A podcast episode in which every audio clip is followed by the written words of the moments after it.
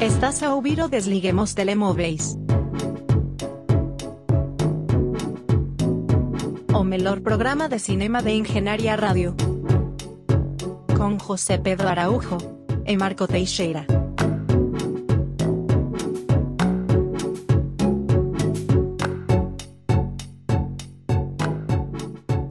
Olá! Não, os vossos ouvidos não vos estão a enganar. Sou mesmo eu. E o Desliguem os Telemóveis está mesmo de volta comigo, Marco Teixeira, e com José Pedro Araújo. Olá, muito bom dia. Presencialmente do estúdio, isto é uma coisa rara.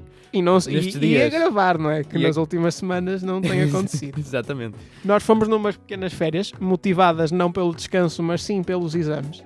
Ah, mais culpa minha do que tua, José. Ah, Foi uma, foi uma semana cada um, teve a sua parte. Portanto, ah, se tivesse aqui o Enes era uma terceira que não gravava. Aliás, eu acabo de sair eh, de um exame e ainda assim adivinha-se um- uns bons 30 minutos de risota e de amena cavaqueira. Esperemos que sim.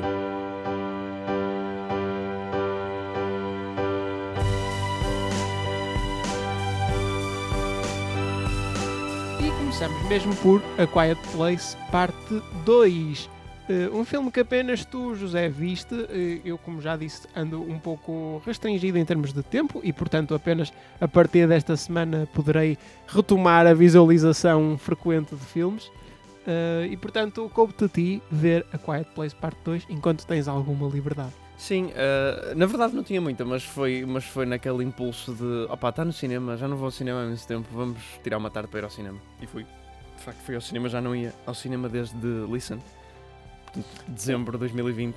Continuamos na mesma veia, não a nível temático, mas a nível do título. Sim, a nível temático também, de alguma forma. Há, há- pelo menos uma personagem surda nos dois. E uma criança, rapariga surda. Ah, portanto, há alguma continuidade de temas. A Quiet Place Parte 2 era um filme que eu não estava particularmente entusiasmado por ver. Se me dissesses, ah, já não vais ao cinema há 5 meses, vai ser o primeiro filme que vais ver, tipo, este? Mas de facto, eu analisei o que estava no cinema, era o que mais queria ver. Pois, as alternativas não são de facto muitas. Não são, quer dizer, não é que não sejam muitas, mas ah, opá, esta parecia das melhores. Ah, até, até quando eu fui ver, por exemplo, tínhamos Cruella, tínhamos In the Heights, tínhamos, temos alguma, por acaso In the Heights ainda não tinha estreado, mas ah, Mas Cruella e assim, são todos filmes que tu encontras em plataformas de streaming com alguma facilidade. claro, ah, claro. Ao contrário de A Quiet Place, também é uma das razões para ir ver A Quiet Place. Pronto. Ahm, e ah, eu sou um fã do primeiro. Ahm, acho que o filme ganhou muito com a sua simplicidade e, e, ah, pá, sendo um filme que não faz assim nada de particularmente novo, acho que me prendeu bastante. Foi uma surpresa também ver o John Krasinski como realizador a fazer. Ele que, tipo, eu conhecia apenas duas facetas muito distintas e muito estranhas. Uma como o Jim do The Office e outra como ah, Jack Ryan e, tipo, o gajo todo musculado a fazer coisas de ação. Facetas completamente opostas e nenhuma delas se inseria como realizador de filme de terror. po- de uma forma positiva. Então ele mostrou-me uma terceira faceta. Apesar dele, como ator no filme, ser um bocado mais ah, tipo Jack Ryan. Sim. Ma- mas ah, Sinto que vem em umas. Vem aí um bocadinho de um mês. Uh, Quiet Place Part 2 foi muito bem recebido, em geral. Foi- pelo menos foi essa a percepção que me passou, ainda tendo menos contacto com o mundo do cinema atualmente, porque uh, uh, há menos cinema. Mas um, eu vi e já ia com expectativas um bocadinho mais acima do que eu tinha antes, e na verdade, pronto, foi um bocado. é Assim, o filme não é mau, uh, de todo. Mas o, o meu maior problema com ele é ser uh, um bocado absolutamente desnecessário. Ok. Uh, ele segue muito a fórmula do anterior.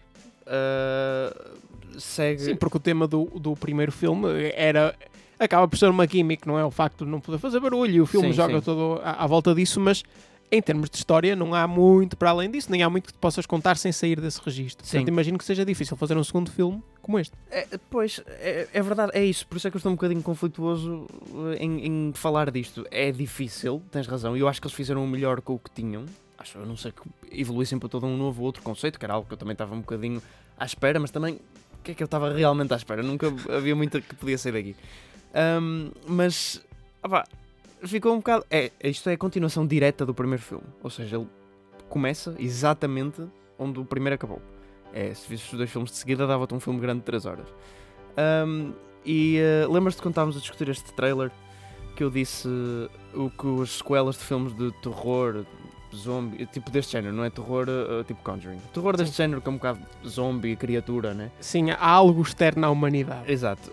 Um, que estes uh, costumam ir para um segundo filme onde há uma espécie de uma comunidade e depois é mais sobre os humanos. Tipo, Sim, o inimigo é o próprio humano e Exato, não exato. necessariamente o outro perigo. Ou Pronto. seja, Walking Dead. Exato, exatamente. Isso não acon- acontece a parte que existe de facto uma comunidade, mas esse, mas isso é secundário, porque, porque a parte do humano é o verdadeiro inimigo, como tu bem puseste, eh, não acontece muito.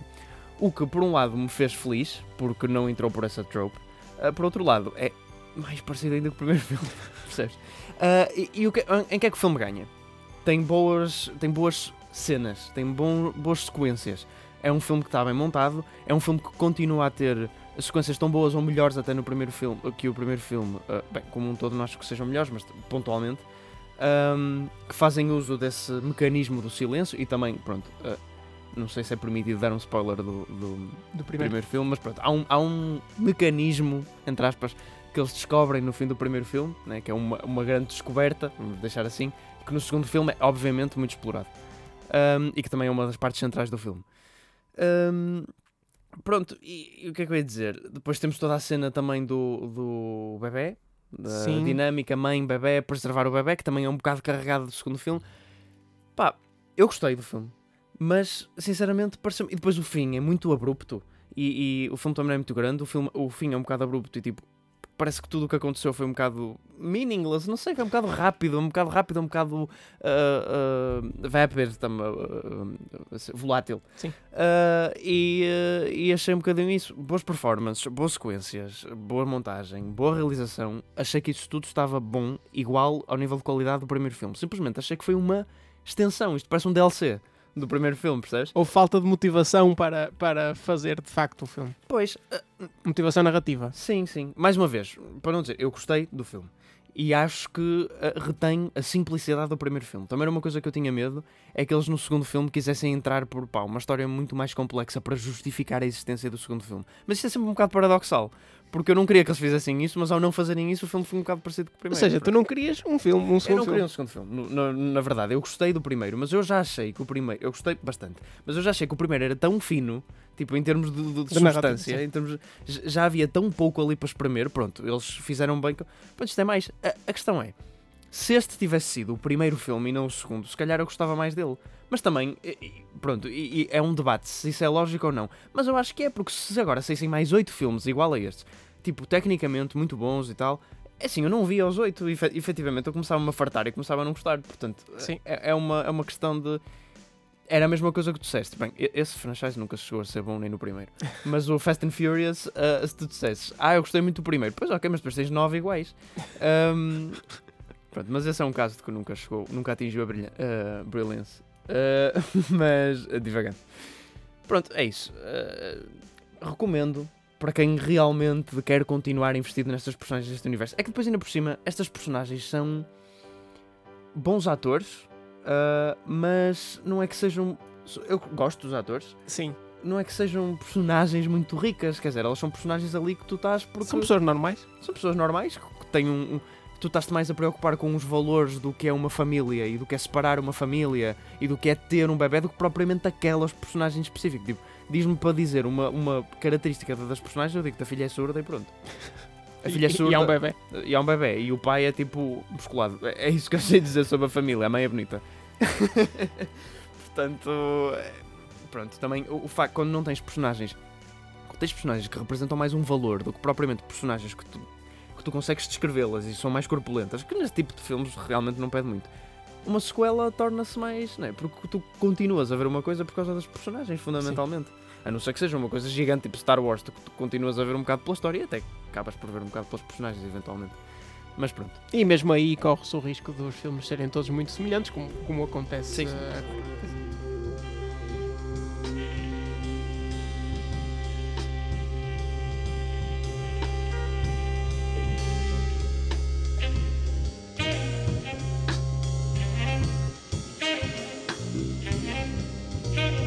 Enquanto te hidratas, eu introduzo o segundo filme, Cruella. Eh, agora sim, algo em que eu posso participar, porque foi o único filme que eu vi esta semana e, na verdade, o primeiro filme que eu vi em para aí três semanas. Um, é um filme da Disney, uma prequela, se podemos dizer assim, uma origin story a, a Cruella de Vil, dos 101 Dálmatas, e se calhar começo mesmo por aí. Um, falar antes de, de, falar de Cruella, falar de 101 Dálmatas, porque para mim é, é daqueles uh, filmes, daquelas histórias da Disney uh, das quais eu não me consigo lembrar. É um pouco como a Ilha do Tesouro. Uh, muito é, forgettable. Eu estou contigo, até porque Cruella, no fim deste filme, uh, uh, põe uma série de referências a 101 Dálmatas e passaram ao lado. Uh, a maioria. Portanto, eu, eu de facto percebi que eu não conheço a história dos 101 Dálmatas. E, e eu fiquei muito confuso com, com o início deste filme e a existência deste filme. Porque eu sempre entendi Cruella de Vil como simplesmente a vilã porque também sim. Eu, também eu, porque também eu. queria matar cãezinhos. Não, e... percebi, não percebi que tinha nenhum tipo de motivação. Agora, a questão é, será que isto... E pronto, um profundo desconhecimento da nossa parte de, de, clássicos de animação da Disney, mas será que isto é de facto para este filme só? Ou já existe alguma backstory no 101 Dálmatas? É que eu não me Eu já vi, mas é que eu sei que já vi o 101 Dálmatas, mas eu não me lembro de nada. Uh, é estranho, quer dizer, eu, eu oi, bati com a garrafa no microfone e peço desculpa aos espectadores, mas também é do momento de o telemóvel vibrou. Ouvintes. ouvintes e o telemóvel vibrou e agora está o caos instalar. Bem, mas Pronto, uh, Cruella. Sim, o que eu ia dizer era que um, a 101 Dálmatas acaba por ficar menos na memória. Eu sei que o vi, eu sei que vi a Branca de Neve e, e a Cinderela há mais tempo do que os 101 Dálmatas, mas acaba por ser uma história que não tem tantas repercussões na pop culture. Sim. Como tem as outras, não sei, não ficou, simplesmente sei que Até existe. porque 101 Dálmatas, Aristogatos, tudo se mistura na minha mente e, e eu, não consigo, eu não consigo discernir. Uh, bem, continuando com Cruella. Uh, antes de falar do filme em si, ou não, se calhar podemos começar já pelo filme é um, um filme de. Lá está, do, daquele anti-herói típico, um pouco à semelhança de, de Joker ou Venom ou outros filmes que tu não gostas particularmente. Não, eu uh, gosto de Joker. Mas, por outro lado, uh, temos Emma Stone. Portanto, Sim. onde é que tu ficas no meio disto tudo? Ora bem, eu vi o filme e depois de ver o filme peguei num chicote, chicoteei-me várias vezes nas costas porque gostei. Uh, e senti e senti-me uh, pecaminoso. Prostituído. Exatamente, prostituído também. Um, porque vi e de facto uh, foi tudo o que eu quero que os live actions da Disney sejam. Uh, exceto talvez a capacidade de tipo realização e montagem, cinematografia, cinematografia mais ou menos, mas a, não, mas montagem de vez em quando deixa a desejar, de vez em quando dá vibes do Bohemian Rhapsody na quantidade Sim. de cortes que às vezes tem e na quantidade de, de, falta de homogeneidade. Às vezes temos tipo planos gigantes de bailes bonitos e depois temos cenas onde é tipo corta, corta, corta, corta num diálogo. Está tão esquizofrénico. Mas, uh, pronto, tirando a cena inicial, que é péssima, Uh, e que porque introduz logo cães CGI, que é tipo, porquê? Porquê é que vocês fazem isso? Porquê é que não usam cães normais? Uh... E, e, não só, uh, contexto. primeiro, história. este é um filme sobre o Cruella de Vil que vê sua mãe morrer caindo de um penhasco num baile e depois fica órfã, dedica-se ao crime enquanto tenta se ingrar no mundo da moda. E não posso adiantar muito mais sem entrar em spoilers. Uh, a cena inicial que o Zé está a referir é precisamente a cena da morte da mãe, na qual ela cai num penhasco no meio de um baile do século XVII. O que me deixou muito confuso porque eu não percebi a localização temporal do filme inicialmente. Sim, mas. Porque... Não, não, ok. Calma. o filme começa claramente nos anos 70 e depois há um corte gigante para pessoas de peruca e vestidas. É um baile temático. Deu, deu para perceber, acho que isso deu para perceber bem, Marco. Ela não viajou no tempo. Eu fiquei confuso. Pronto, mas, pronto, o Marco é uma, uma criança que vê filmes da Disney, precisa de explicações. Enfim, um, mas, mas uh, pronto, essa cena inicial é, é rasca e é. eu. E, e, e, é precisamente o que eu estava à espera de um filme como Cruella e eu disse, pronto, ok, porque é que eu me pus a ver isto? Por exemplo, porque o filme tem duas horas e um quarto. O, o, o, que, o que, atenção, eu não, acho, eu não achei demasiado comprido curiosamente. Achei que até eh, deu para aumentar as proporções épicas do filme. Uh, eu gostei do runtime, mas depois de ver aqueles primeiros 15 minutos que funcionam como um prólogo, no fundo, até aparecer a Emma Stone. Uh, eu disse, oh meu Deus, não, não, não. Mas depois quando aparece a Emma Stone, que dá um, um, um Breath of Life no filme. Uh, as coisas começam a pegar. E depois eu achei que a história, uh, provavelmente também por não saber por um dia, né? ao contrário do, do resto dos live actions da Disney, Livro da Selva, A Bela e o Monstro, O Rei Leão. Eu não vi o Rei Leão, mas que eu já sei para onde vão. eu esta não sabia para um dia. Não é que a história seja espetacular, mas é. Opá, não sabia que já é uma coisa boa no live action da Disney. Acho que a performance da Emma Stone é boa, mas de- definitivamente a performance que destaca para mim é a performance da Emma Thompson, como da Baroness. A Concordo. vilã, muito boa. Ahm, e, mas dou-te passo um bocadinho a palavra antes de continuar.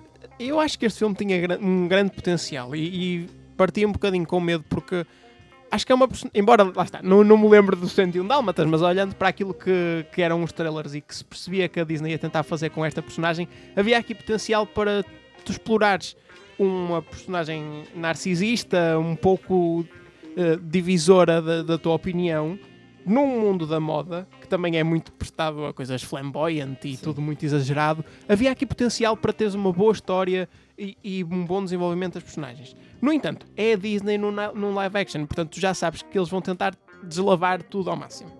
E eu, eu com um bocado de medo por causa disso, ainda assim eh, decidi ver o filme pela minha curiosidade. E de facto, o filme consegue pegar nessa, hum, nessa personagem que é que tem duas facetas distintas entre uma pessoa normal e que quer se ingrar no mundo da moda e, e outra que se vê metida num mundo onde toda a gente é cruel e, e só pensa em si. E a personagem acaba por oscilar também entre esses dois, dois aspectos. Enquanto se enquadra num lá está, num, mundo, num mundo da moda que é prestado a isso mesmo. Ah, acho, acho que o filme conseguiu explorar isso suficientemente bem. Eh, no entanto Uh, não se deixa de notar essa parte lavada da, da Disney em alguns momentos. E para mim, o, principal defeito do filme é. é- não, não, é preciso, não é tanto o runtime, porque eu não me importo que o filme tenha este tempo todo. E aliás, acho que não, acho que não, me sente, não se sentiu exagerado. Mas o, o- a própria história do filme acaba por se repetir em certos pontos. Há pelo menos duas cenas, duas cenas, não, dois, dois arcos do filme mesmo, que são Ocean's Eleven, de vamos entrar naquele sítio para roubar isto ou, ou fazer aquilo. Uh, e o filme acaba por ser duas vezes a mesma coisa. E, e não sei, acho, acho que era desnecessário, não, não senti muita motivação para isso acontecer. Uh, quanto ao nível da personagem, já, já disse, acho, acho que há uma boa exploração. E, e, e é um filme da Disney que- de live action que, é- que me dá vontade de, de explorar mais aquele mundo, ou que me faz sentir confortável naquele mundo, naquela história, que é algo que a maior parte dos filmes da Disney, destes mais recentes, não faz. Uh, a única coisa que me faz é, é criar desinteresse pelo, por aquela história, por aquele mundo, por aquilo que o filme está a contar. Uh, este não, eu, eu senti-me genuinamente interessado para saber o que é que ia acontecer a seguir uh, e para saber quais eram as motivações das personagens e, e, portanto, aprovado por isso. Eu quero também ressalvar que o filme tem um suposto plot twist, que nem sequer, acho que não se pode chamar de plot twist de tão previsível que é, uh, que não me chatearia não- se o filme não tentasse esfregar na cara que aquilo era imprevisível. Com uma série de personagens a dizer ai meu Deus, eu não acredito que... E depois introduzir o plot twist aqui. Sim, sim, várias vezes isso acontece. Um, mas ainda assim, ainda assim, acho que é uma boa experiência. Uh, não concordo muito contigo na parte da cinematografia. Acho que a cinematografia está bem conseguida. sim, eu depois retifiquei. Não, Sim. não é cinematografia que eu queria dizer. de facto, a montagem é estranha. Mesmo a banda sonora, às Hum. vezes, de vez em quando, é um Ui, bocado sim, sim, sim. cheesy. A banda sonora, exatamente. Lembraste de uma coisa que eu queria falar. É muito cheesy. Tem montes de músicas. Pá, oscila entre pop e, e, tipo ah, rock clássico também e tipo, Sim. versões. É, é, é- e é demasiado, é demasiado. É demasiadas músicas. Em vez de ter uma banda sonora original, usa músicas em eh, situações, tipo montagens também. Ah, que, que achei também muitas vezes foleiro. Também Mas apesar disso, a- a parte das montagens foi das partes que eu mais gostei do filme, porque há uma sequência de, de artes performativas tipo Banksy que, que surgem do nada, uh, só que com vestidos. Sim, sim, não. Não é tudo muito interessante. Isso sim, isso, isso também gostei. O costume design é muito bom Sim. e a, ide- a ideia, não só o próprio do costume design, mas a maneira como ele é aplicado, hum, achei muito bom. Nomeadamente, pronto, posso falar, por exemplo, de uma- do trailer que é muito bom, onde ela sai de um caminhão de lixo. Sim. Excelente essa cena. Pronto, e outras, e outras semelhantes. Hum, também outra cena que aparece no trailer é uma cena dela queima o vestido e aparece outro vestido por baixo, sim. Tem, tem, tem ideias, tem ideias. Co- Sinto, sinto que falta um bocadinho de, de cola entre isso tudo, entre essas ideias que tu dizes. Não deixa de soar um pouco a filme da Disney em, em- muitos Sim. momentos que. ah, Não sei. Tenham, tenham uma boa. co- Isto é como um bolo, não é? Os filmes da Disney live action são todos o mesmo. São a- todos a mesma massa de bolo. São aquele bolo de iogurte desensabido que toda a gente come, mas ninguém, toda a gente gosta e ninguém adora. O que este filme leva é uma boa cobertura. que disfarça e tu, ah, sim, muito, este bolo é muito bom, gosto muito de comer, vou repetir. Eh, mas no fundo, no fundo a massa é igual. E, e senti Sim. que o fundo é aquela história da Disney de Mas como é óbvio, isso, isso, é, é a fórmula da Disney, é o que eles fazem com Marvel, é o que eles fazem com Star Wars. Ahm, é a estratégia deles que lhes dá dinheiro, pronto, é normal. Isso eu não estou já à espera, nunca que muda. Mas dentro do que eu estava à espera, Cruella surpreendeu-me as expectativas bastante. Queria, para acabar este tema de Cruella, falar da, da release date deste filme. Eh, obviamente, falar agora de datas de estreia é falar da pandemia, este- mas este filme era suposto sair no Natal do ano passado. Hum. Eh, acabou por só sair neste período que. E, e- e eu ontem estava a pensar nisto e foi um conflito mental muito grande. Eu pensei, bem, porquê é que a Disney foi enterrar este filme que até teve um, um bom poder de marketing, que até tinha algum buzz, uh, porquê é que foi enterrar este filme uh, nesta época deserta? E depois pensei, calma, nós estamos em junho, Pois, esta época não é deserta. mas, Esta época foi quando saiu Avengers Endgame, por exemplo, Pois. o filme que mais dinheiro fez. mas parece que estamos a meio de fevereiro. Sim, pois, mas isso é porque é por causa do deserto cinematográfico que estamos a ver. Um, e, e não deixa, não sei, não deixa de ser estranho a Disney lançar este filme uh, agora nesta altura. Mas ao mesmo tempo não há razões para ser estranho. Eu estou num conflito mental enorme. Um, mas realmente este filme acho que se, se, se saísse numa época natalícia era, era um, um filme para ter até algum sucesso. Sim. Ahm, Deixa-me só uh, uh, salvaguardar que eu uh, parece que andei a martelar em cima do Quiet Place e a elevar o Cruella, mas eu na verdade acho que gostei tipo, igualmente dos dois.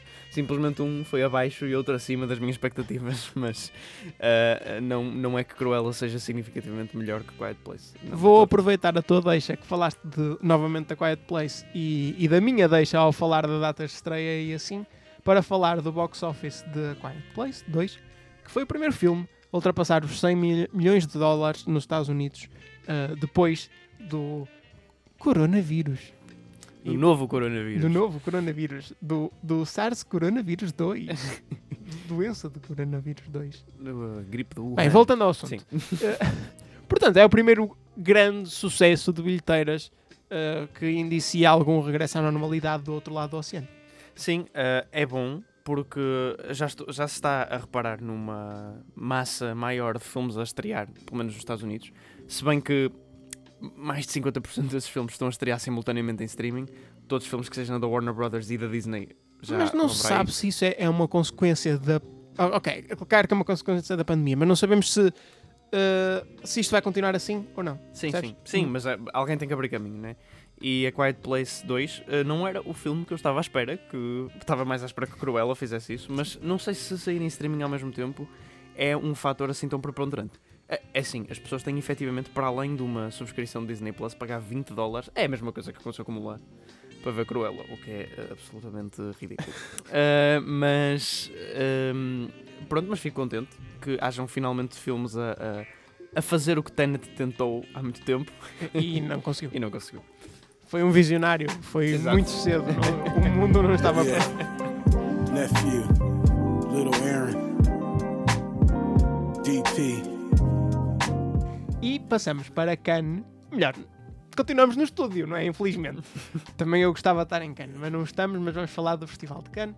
Foram lançados os, os, os filmes que estão em competição. Ah, e deixo-te a ti falar, porque tu estás mais por dentro desta cena ah, Canesca. coisa, canesca do que eu. Uh, Deixa-me só referir, antes de começar a analisar, é que eu sigo o Festival de Cannes no Instagram e houve um anúncio, acima de todos, que me deixou uh, radiante. Radiante. Uh, um, não radiante por estar feliz, por achar graça. Um, Cannes tem uma secção que efetivamente é, é menos portanto, conceituada porque chama Cinema à la plage, ou seja, uh, ver filmes projetados na praia, não é assim propriamente chique. E que filme é que vai passar no Cinema à la plage? Nada mais, nada menos que Fast and Furious 9. Portanto, Fast and Furious 9 tem oficialmente ligações com o Festival de Cannes 2021. Ahm, não, há- não vai estrear lá, né? infelizmente, mas Será um potencial vencedor à Palme d'Or? não porque não está Não nomeado, está nomeado. infelizmente. Mas Porém, estás imagi- mas imagina, não é preciso estar na Palme d'Or para poderes no póster do teu filme pôs lá o símbolozinho de Cannes e dizer em que é que estava. Então estás a imaginar o póster do Fast and Furious com a palma em baixo a dizer Cinema à la plage. Bem, adoraria isso. Ahm, então, o que é que temos aqui nomeado para Palme d'Or? Eu vou falar do que conheço e do que estou a antecipar, porque há aqui muita, muita coisa que eu não conheço. Mas, por exemplo, Annette, que é o filme de abertura, de Leo Carrá, que é o realizador de Holy Motors. Eu não sei se ele viu o filme, eu vi o filme, não sei se eu Penso aqui. que não o trouxeste aqui. Pronto, é pá, um bocado fora de, do- da norma. é um filme bastante estranho. E este realizador, eu só vi este filme dele, mas, mas já estive em contacto um bocadinho com mais material ah, por ver excertos e de facto ele é bastante estranho. Ah, Annette é um musical que conta com. ahm, ah, eu não tenho certeza. É uma atriz francesa, não tenho certeza. É uma daquelas atrizes francesas, tipo Melanie Laurent ou, ou Léa Seydoux ou. Quem é? Quem é? Vamos ver. Starring Eh, Marion Cotillard. Marion Cotillard. Tá, eu sabia que era uma dessas atrizes francesas. Um, e Adam Driver, um musical, portanto, certamente recheado de surrealismo e absurdo.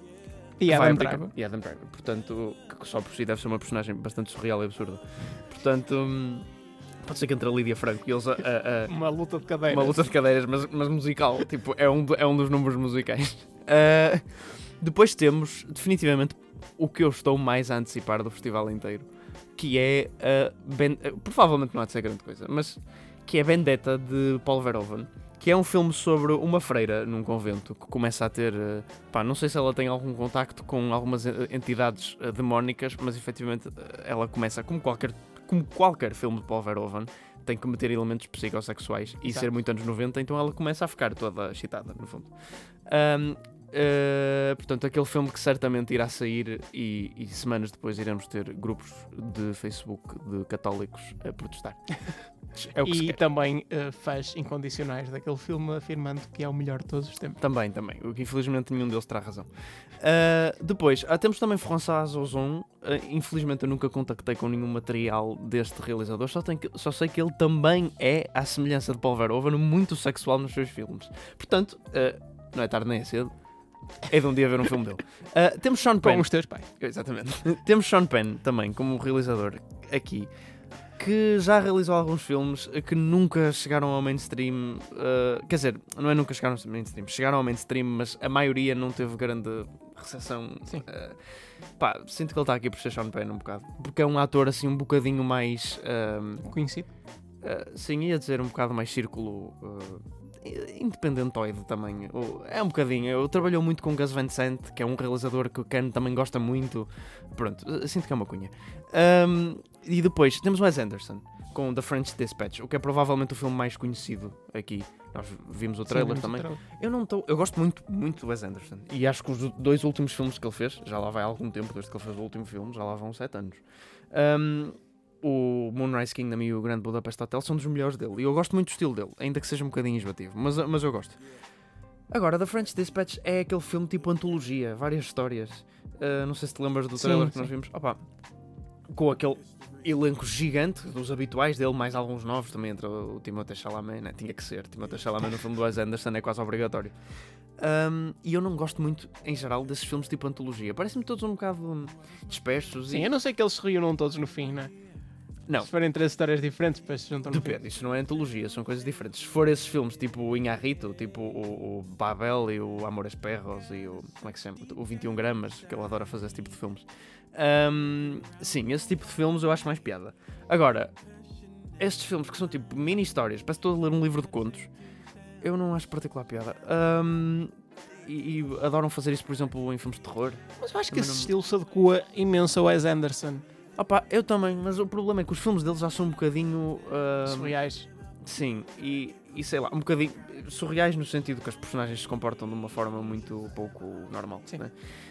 Um, e aquilo já é tudo um bocado detached da realidade. Mas quando é uma história de um início ao fim, eu consigo criar alguma ligação emocional, que também os filmes dele almejam muito isso. Alguns, outros nem tanto. Mas, um, e vai-me quebrar completamente isso. Ainda por cima, com a, a panóplia gigante de atores que ele, que ele leva, vai parecer um SNL. Tipo, vários skits. uh, atores diferentes. Tipo, oh meu Deus, é, vou ser eu a apontar no filme. Ah, é o Timothée Chalamet, ah, o Bill Murray, ah, é o Bruce Willis. Tipo, cenas assim. Não sei se o Bruce Willis é outro. Mas, uh, pronto. Acho que a Faradi também vem com um filme que eu sei nada sobre. Mas. Sabes que se chama Hero. A Hero, exato. Mas sei que, pelo, pelo tipo de letra do título original, sei que vai deixar as aventuras eh, espanholas que o Marco não. não... Calma, era ele, não era? Ou O quê? estou confuso? O do Everybody Knows? Ou, Ahm. ou eu, estou, ou eu estou a trocar? Ahm, do filme que tu tanto gostas. É, sim, Música- senhor. É, não é? Pronto. Pronto, vai deixar as aventuras espanholas, sim, um realizador iraniano a escrever um, um script espanhol sempre foi uma ideia excelente para começar. Ahm, e vai voltar às raízes eh, persas. Ahm, Deixa-me espreitar para algo que eu conheça mais. Conheces Sean o Baker. quê? Ok. Sean Baker é um realizador que eu gosto muito, muito.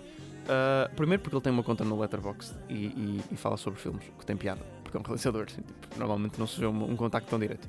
E depois ele é o realizador de Tangerine e Florida Project, dois filmes espetaculares, especialmente Tangerine, é um filme fantástico. Ahm, ahm, é, um, é um filme, eu acho que também já, já falei, é sobre Penso que já mencionaste sim, aqui. prostitutas transexuais no Natal. Não me lembro, mas Mas é muito bom, é muito bom. Eh, e pronto, quero sempre ver o que é que ele vai fazer. Ele tem uma abordagem muito naturalista ao que faz. Ele que filmou o Tangerine inteiramente com iPhone. E depois temos finalmente, quero destacar se calhar Julia Ducournau. Primeiro porque só disse nomes de homens até agora. Ah, e agora tenho que falar de Júlia do Corno, que é uma, uma maneira muito interessante que podemos dizer o nome dela em português. É a realizadora de Raw, ah, um filme francês sobre a estudante de veterinária com impulsos ahm, canibala- canibais. Canibalais. canibalescos. Canibalescos ou canibais. Ahm, e também quero ver muito o que é que ela vai fazer. Aliás, eu fiquei muito curioso porque eu gostei bastante Raw. Acho que é um bom filme de terror, entre aspas. Aquilo não é bem terror, mas está extremamente bem realizado e ela trabalha muito bem com a cor. E eu fui ver sobre o que é que este filme era, chama-se Titânio. Ah, eu fui à sinopse do IMDB e à sinopse do site oficial e a descrição é a mesma e é uma descrição ah, do metal titânio. Tipo, ah, metal Muito biocompatível, não sei o que, não sei que mais. Pareceu uma aula, nossa. Ah, e, ah, e eu, ok, portanto, estou curioso para ver sobre o que é que será este filme. Espero que seja na veia do Raw algo bastante. Tipo uma espécie de French Extremity. Sim. de- desses, mas, mas, mais mais. requintado. Exatamente, mais requintado. Em vez de ser Com tão. salsa em cima. Exatamente. em vez de ser tão brujessa como as outras são, que é só sangue e porcaria e, ah, e, e- normalmente uh, o ecrã é muito escuro, muito granulado. tem- Pronto, ela fez uh, uh, em sentimento, o Raw é bastante inspirado nisso, só que é um filme muito mais polido em termos de cinematografia e não sei o quê. É filme mais normal nesse aspecto. Portanto, estou à espera de algo nessa veia. Ok, e não sei se queres falar do Un Certain Regard. Penso que não. Pá, não, porque como, como deves imaginar, a partir do momento em que metade dos nomes estão em vermelho, a vermelho na Wikipédia, quer dizer que eu não conheço nada. Mas ah, deixa-me ver Auto a Competition. Ahm, Penso que também não has de Eh, conhecer nada. não, conheço Todd Haynes, ah, pronto, ah, mas ah, conheço. Já vi uns filmes dele, mas não tenho muito a dizer também. Ele vai lá. De resto, pronto, fica de facto a, a menção a Fast and Fast Furious 9. Furious. Exatamente. E com isto concluímos o nosso programinha. Estaremos de regresso na próxima semana. eh, mais filmes para analisar e também mais exames para fazer. Portanto, pronto. Fiquem por aqui pela Engenharia Rádio e não se esqueçam de para a semana voltar aqui a, a ouvir os vossos companheiros do costume. Até lá, podem voltar a ligar os vossos telemóveis. Your passion never lies. So you gotta say to yourself, never give up, gotta keep pushing